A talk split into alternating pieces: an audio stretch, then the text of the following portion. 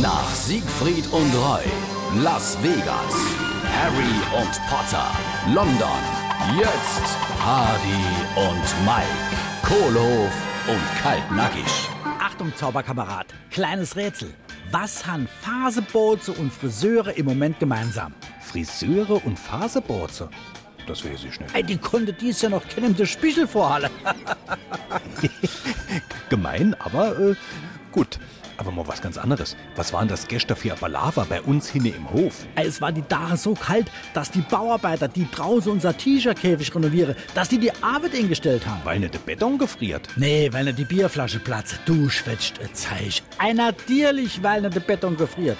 Jetzt weiß ich gar nicht, was ich im Moment mit dem T-Shirt machen soll. Denn er ist doch arg kalt. Oh, holst du doch einfach für die paar Tage zu dir rein ins Schlafzimmer. Du bist arg gut. Weißt du, wie das stinkt? Oh, da soll sie sich die Nase zuhalle. Hardy und Mike, Kohlhof und Kaltnackig. Gibt's auch als SR3 Podcast.